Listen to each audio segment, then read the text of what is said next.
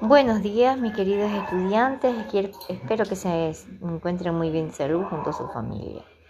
Bueno, las indicaciones que le voy a dar es porque usted ya se les le envíe las actividades matemáticas para que por favor las vayan realizando ítem por ítem, viendo las actividades, qué es lo que se va a hacer, ¿no?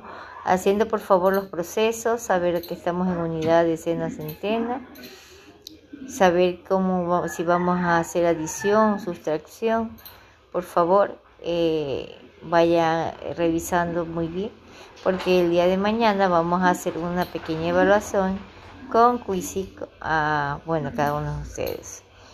Pasen muy bien, bendiciones.